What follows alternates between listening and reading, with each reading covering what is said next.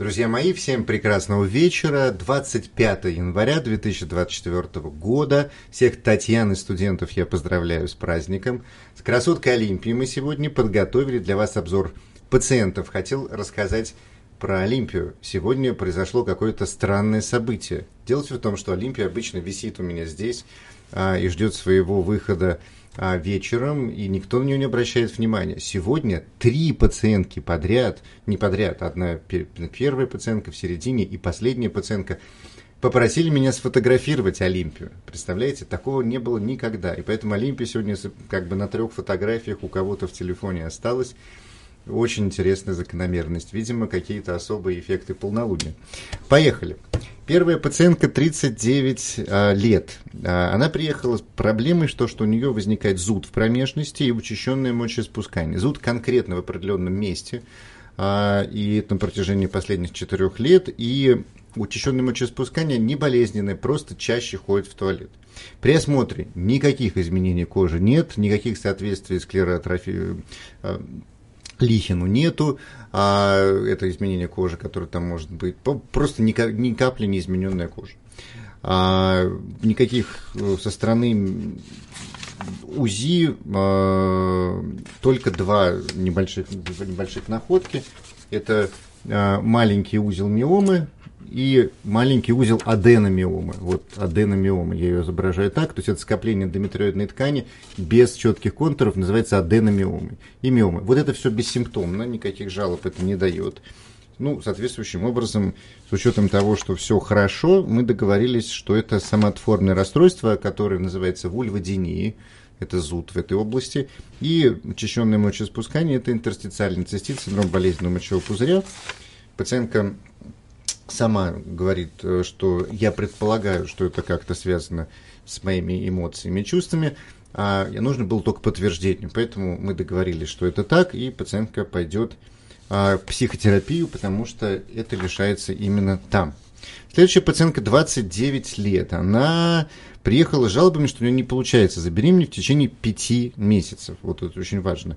Спермограмма в норме, у нее, в принципе, тоже никаких э, патологий нету. Разговорились. Пациентка э, очень обстоятельная, и э, у нее все должно быть подчинено определенным задачам, правилам. И главное, есть в голове конструкция, что если все вот это сделать, все должно получиться. Поэтому, когда я говорю, вообще мы должны беременеть 12 месяцев, прежде чем вообще начинать обследоваться. Говорит, почему? Вот мы как бы только начали, ведь там же все сложилось, должно получиться. Зачем еще эти месяцы на перебор? Я говорю, потому что вот все это непредсказуемо, потому что здесь есть необычные нюансы, у нас 25% необъяснимо бесплодия. Он говорит, нет, так быть не должно. Ну, то есть это определенное сознание, в котором э, человек живет четко планируя, распределяя действия и понимая, что если что-то делать тщательно, то это получится, вот как она говорит. При этом, при всем, нужно понимать, что у пациентка очень ответственная, интересная и увлеченная работа. Пациентка шесть раз в неделю занимается танцами для того, чтобы там какой-то достичь какого-то совершенства в этом. Есть параллельно еще диссертация, там что-то еще. Ну, в общем, из-за этого пациентка практически мало спит, и вся посвящена этой деятельности, и куда-то туда надо вклинить беременность. Ну, соответствующим образом беременности там очень тесная, она туда не вклинивается. И организм от такой нагрузки физической, эмоциональной, он просто входит в состояние, когда он пытается сделать все хотя бы, чтобы не забеременеть. То есть еще как бы важно, что у нее хоть цикл еще сейчас продолжается. Я говорю, если вы дальше так продолжите, то как бы менструальный цикл может а, стать нерегулярным. В общем, попытался я объяснить и сказать, что планирование беременности так строго и по расписанию и при условии соблюдения А плюс Б равно С невозможно. Поэтому попросил ее пересмотреть свои приоритеты, как она сама сказала, для того, чтобы выкроить время для беременности, а не для такой общественно активной работы. Вот такая вот история. Не первый раз я сталкиваюсь с ситуацией, когда а, у женщины есть такая особенность планировать и достигать в определенной ситуации. А, и когда подходит период беременности, вот эта конструкция ломается об непредсказуемость беременности. Потому что беременность это ой, Понимаете, это а, не ждали. А, ой, откуда? Вот это приблизительно это. Но это не про план совершенно. Следующая пациентка 30 лет. Она приехала вот с жалобами уже на отсутствие беременности в течение двух с половиной а, лет и болезненной менструации. Плюс кровянистое выделение во второй фазе цикла. А, у пациентки была операция, а, эндометриозный кист левого яичника, паравариальную кисту удаляли. В общем, целая папка разных обследований и анализов. Пациентка была уже замучена, и э, ей уже предлагали различные там всякие варианты лечения. Ну, пациентка регулярно слушала мои обзоры, читала статьи, и, как она сама сказала, успокоилась. Ну вот, и в общем, в конечном итоге, когда она заполнила анкету, решила на всякий случай сделать тест на беременность, потому что у нее задержка была, он оказался положительный. Короче, пациентка приехала беременной. И она, да, маленький, маленький срок, 5 недель, все хорошо. А дело все в том, что ее перед этим довольно активно кошмарили полипом, объясняя ей а, кровянистое выделение во второй половине цикла, именно полипом. И поэтому она очень переживала, что вот она забеременела, есть полип. Полипа нету, а скорее всего эти кровянистые выделения были во второй фазе цикла связаны с ее переживаниями. Но вот тут она сама говорит, я просто реально успокоилась. Вот прям почувствовала, что я успокоилась. И все случилось. В общем, я дико рад за беременную эту женщину, нашу прекрасную э, пациенточку. А, маленькое плодное яйцо, маленький желточный мешок. Посмотрим, держим пальчики. Ну, как говорится, все будет хорошо. Через 4 недели мы с ней увидимся. Пока просто назначил два раза ХГЧ посмотреть прогрессию беременности. И ТТГ давно не сдавалось, просто чтобы посмотреть, что там хорошо все. А остальное все прекрасно, все хорошо. Так что очень меня сегодня порадовало. Это волшебная ситуация. Вот такое вот разрешение а, бесплодия двух с половиной лет. Просто смотреть а, видео, успокаиваться и, и, и, и не принимать то, что принимает. 37 а, лет следующей пациентки. Она приехала с жалобой на нарушение цикла. Нарушение цикла с середины 23 года. И всего было два эпизода нарушения цикла. То есть я пациентку э, смотрю, и э, и, не, то, не, не ошиблась. Я пациентку спрашиваю, как у нее календарь менструации есть, она мне выдает, и я внимательно его изучаю, и говорю, подождите, у вас, говорю, нарушение цикла выражается в том, что у вас было вот тут одно нарушение цикла, большая задержка, потом вот здесь вот они покороче, потом подлиннее, потом выровнялись. Я говорю, вот все, было два нарушения. А, делаю УЗИ, по УЗИ все хорошо, желтое тело есть, э, один яичник четко не визуализируется, потому что была там а, киста похожий, и ее удалили, сейчас уже не помню. Но, в общем, смысл в том, что у нее есть одна маленькая миома, 3 сантиметра, никакого значения не имеющая, и все. А другой яичник, вместо того правого, который сейчас не работает, у нее прекрасный, там куча фолликулов, желтое тело, все хорошо. И с учетом того, что все раньше было нормально и вот так случилось, я всегда задаю вопрос, что с вами случилось. И сначала, как всегда, отмикиваются, говорят, ничего не случилось, а потом конечно, устроилась на новую работу, в новый коллектив. И мы получаем первую задержку. Ну, а потом обстоятельства какие-то еще. Поэтому была рекомендована йога и э, попытка ловить себя на моменте, когда начинается проблема, чтобы она не провалилась в тело. Ну, в общем, больше ничего. Никаких здесь гинекологических вспоможений не нужно. Только следить за тем, чтобы не перегорать со своими эмоциями и ситуациями, которые происходят в жизни. 34 года следующей пациентки, частое обострение вагинитов, длительные и обильные менструации. Все это протекает по протяжении трех лет. Обильные менструации начались сразу после родов. Пациентки пытались поставить какую-то обычную спираль, которую она все время кровила. Пациентки были одни роды. Вот. А смотрю по УЗИ. По УЗИ есть э, какие-то мелкие миоматозные узлы, вот такие вот, и небольшой аденомиоз, прям минимальный. Ну, то есть ничего того, что могло бы это оправдать. И дальше попытки, э, да, параллельно из общих заболеваний есть то, что у нас в стране называется вегетососудистой дистонией или сердечным неврозом, и дисбактериоз кишечника, то, что на самом деле называется СРК. Ну, то есть есть самоотформное расстройство. Пациентка пишет, я хочу решить проблему с эндометриозом. Если это из-за него такие длительные обильные месячные, это очень мешает жизни. Мне назначали клайру, она не подошла. Месячные шли месяц и три, и шли месяц или три, пока пила эти таблетки. Далее перешла на силуэт, он подошел, пить его почти три года, но при этом у меня была обнаружена гематогема в печени, и плюс стало постоянно подниматься давление, бросила пить силуэт. Далее бактериальный вагиноз, он со мной уже, наверное, года три. Сначала рецидивы были реже, а сейчас как будто вообще не лечится. Хочу избавиться от всего. Ну, во-первых, вот такой вот картина, которая на УЗИ, такой эндометриоз не дает э, вот этой картины. А, это вообще никак как-то бессимптомная ситуация. Плюс с учетом того, как давно произошли эти роды, и эти кровянистые выделения никак не меняются, и это тот симптом, который никак не менялся в зависимости от этих миом эндометриоза, то в общем и целом это никак ассоциировано с эндометриозом, а, часто обильные и длительные менструации. Вот. Что касается баквагеноза, ну это всегда проблема. Мы разобрали с пациенткой историю. У пациентки была одна часть тяжелых абьюзных отношений, потом выход из них, и сейчас новые отношения, а, строящиеся довольно сложно. И мы там нашли то, что запускает то, что сейчас происходит. Пациентка, кстати, обращает внимание, что у нее есть и болезненные овуляции, и на самом деле пациентка хочет еще одного ребенка, то есть ей сейчас, у нее есть план на беременность. И вот это вот а, я немножко так, мне очень трудно рассказывать детали, потому что все-таки это некоторая личная информация, а, но я так просто немножко покажу историю а, этой ситуации. Здесь, а, здесь, наверное, о том, а, когда человек пытается выстраивать отношения, а партнерские отношения не выстраиваются, потому что поведение одного из партнеров, оно такое немножечко подвешивающее. Вот я вот нашел слово подвешивающую проблему. Не решающую, а подвешивающую. Вот. И вот это вот подвешивание каких-то ситуаций, оно хуже иногда, чем какие-то более глобальные проблемы, изменения. Поэтому вот эту вещь мы нашли. На самом деле там есть прям мы разобрали, и пациентка сама увидела, почему здесь она отреагировала баквагенозом, почему сейчас он усиливается, почему вот эта ситуация, связанная с обильными менструациями, у нее продолжается. Но она слишком личная, я поэтому не буду ее рассказывать. Вот, но обозначу, что мы разобрались. И я пациентку отправил э, на лечение именно головы, а не, не стал ей назначать очередной раз гормональные контрацептивы.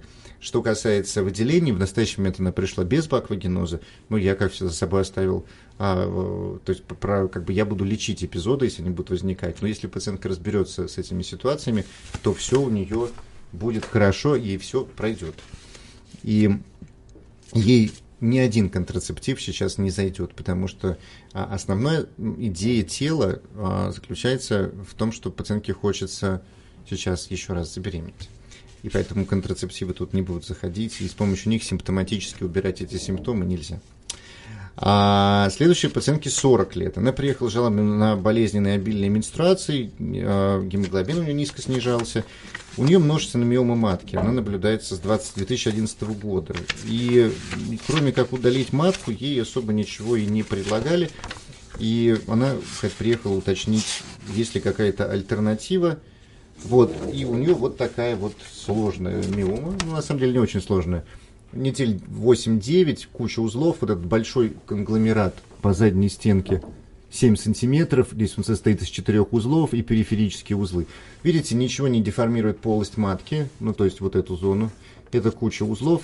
Это идеальная картинка для эмболизации маточных артерий. И в данной ситуации я ее рекомендовал пациентке, и проблема будет решена. Вот, поэтому тут даже без самая простая и понятная история никаких вариантов. А следующая пациентка 25 лет. А, она приехала с жалобами на частое обострение вагинитов. Видите, это прям реальная, реально э, регулярная история на приеме. А, настоящая симптоматика на протяжении года. Вот, но нужно внимательно смотреть а, историю пациентки. А, у пациентки в 10 лет приходят месячные, но в 16 лет они прекращаются на 2 года в связи с стрессом и резким похудением. В этот момент у пациентки происходит довольно яркое, тяжелое жизненное испытание и проблема, и стресс, большая трагедия. И она два года не менструирует. Потом месячные восстановились. 18 лет цикл восстановился, но на препаратах. Также цикл пропадал на 2 месяца, когда мне было 20 лет. Опять спрашиваю, пациентка четко знает, что там произошло. Вот. А, и, и сейчас а, нарушения цикла сейчас нету. Есть несколько кандилом, но они там совершенно незначительные, возобновляющие проблемы с флорой. И больше всего беспокоит молочница и то, что называется баквагенозом. В настоящий момент, кстати, ничего нет, и пациентка приехала с нормальными выделениями. Молочница появилась сразу после случайного незащищенного полового акта, у партнера все было хорошо. Заболевание часто заставляло чувствовать дискомфорт, зуд, страх и, очень важно, стыд. Ну, то есть здесь появилась эмоциональная окраска этой истории. А дальше, ну, нужно было со всем этим разобраться. Безусловно, здесь опять компонент того, что а, пациентка все отрабатывает телом. В начале первые свои драматические события в жизни она отрабатывала похудением и выключением цикла. Потом вот она даже пишет о том, что сегодня цикл регулярный даже при стрессе. Ну, то есть эта история закончилась. Зато появилась другая реакция в виде вот этих вагинозов и нужно их разбирать. Опять снова идем, лечим в первую очередь голову. В настоящем мне лечить было нечего, потому что приехала пациентка с нормальными выделениями, но если у нее опять случится эпизод, то я уже буду его заочно лечить, как я это обычно делаю. Дальше пациентка еще была несколько напугана тем, что ей не брали цитологию, а взяли анализ на ВПЧ, там пришел 51, 52, 58 типы, но она к по, по, к визиту сделала цитологию, цитология в норме. И вот картина, 25 лет – цитология в норме, ВПЧ положительно. Вот в этой истории обычно просто повторяют анализ через год и, и ВПЧ, и цитологию, и смотрят. Если это сохраняется больше 12 месяцев, дальше мы делаем кольпоскопию и разбираемся с тем, что делать дальше. Сейчас это безопасно. То есть здесь это можно наблюдать в течение 12 месяцев, смотреть, что пройдет. Мы всегда надеемся на то, чтобы ВПЧ исчез. Вот такая вот история. В общем, сегодня много кто пошел решать свои проблемы не в гинекологии, а в голове. И пациентка 33 лет. Она приехала с жалобами на бесплодие. А, два года у нее не наступает беременность. До этого была замершая беременность на малом сроке. А, но там она была обоснована трисомией 18 хромосомы, то есть организм сам ее прекратил. И здесь а, все нормально. И после этого беременность не случалась. Спермограмма, ну, такая слегка, называется субфертильная, астеносоуспермия, а, чуть-чуть снижена подвижность сперматозоидов, а, все остальное хорошо. Ну, в общем, как-то беременность наступает при этом, при всем. И мы разговаривали с пациенткой, что на самом деле может быть причиной в голове, а не в теле, потому что в теле никаких проблем нету. Опять я посмотрел, желтое тело, все хорошо, с эндометрием все прекрасно, даже два желтых тела. А, и пациентка говорит, да, я думал об этом, и я понимаю, что срабатывает несколько факторов. Во-первых, я боюсь потерять свободу, которую может э, из-за беременности, потому что вокруг есть подруги, у этих подругах много детей, и эти подруги там, во-первых, и на нее давят. С одной стороны, давай, давай, что у тебя, мы уже все, а ты одна ходишь счастливая. Потом рассказывают о том, как э, ей же о том, как они безумно мучаются с этими детьми, и говорят, возьми хотя бы на сутки побудь с нашими детьми, а то мы уже просто вешаемся на собственной косе. И это все рассказывают пациентки. И пациентка пытается собраться с мыслями для того, чтобы в эту беременность пойти, а вокруг и давят, и пугают, и нету конструкции беременности и материнства, в которой не будет нарушать ту свободу, которая у пациентки есть. И поэтому в этой истории я говорю, что здесь необходим именно тот вариант когнитивно-поведенческой терапии, который рисует в сознании а, ту беременность и ту, то материнство, которое желанное. Не хлопотное материнство, когда а, женщина вся погружена в этих детей и не может поднять голову, и это на самом деле очень пугает, когда ты пытаешься туда решиться. А может быть какое-то партнерское материнство, когда ребенок там в этом в, бак, в рюкзаке сидит и путешествует с родителями, а э, пациентка рассказывает, что они любят путешествовать. И по сути просто рядом находится и особо ему и внимания э, много не надо, растет себе рядышком и все. Поэтому нужно нарисовать свое материнство, которое захоч, в которое захочется погрузиться и, конечно, стараться абстрагироваться от давящих э, подруг и родственников всеми возможными способами, потому что это токсично. Вот, э, даже если вы что-то очень сильно любите, например, какой-нибудь шоколадный торт, то если за вами бегать постоянно и спрашивать, ну когда ты будешь есть торт, ну когда ты будешь есть торт, почему ты не ешь торт, почему ты не взяла еще ложку, чтобы есть торт, а ты торт уже ешь, ты, а, ты через 15 минут собираешься есть торт, ну ты что ж торт не ешь, то, то есть в какой-то момент человек на самом деле может сказать, да, да что ж такое-то, я уже этот торт не хочу есть, понимаете, то есть можно обязательно, то есть в этой ситуации обязательно можно передавить ситуацию.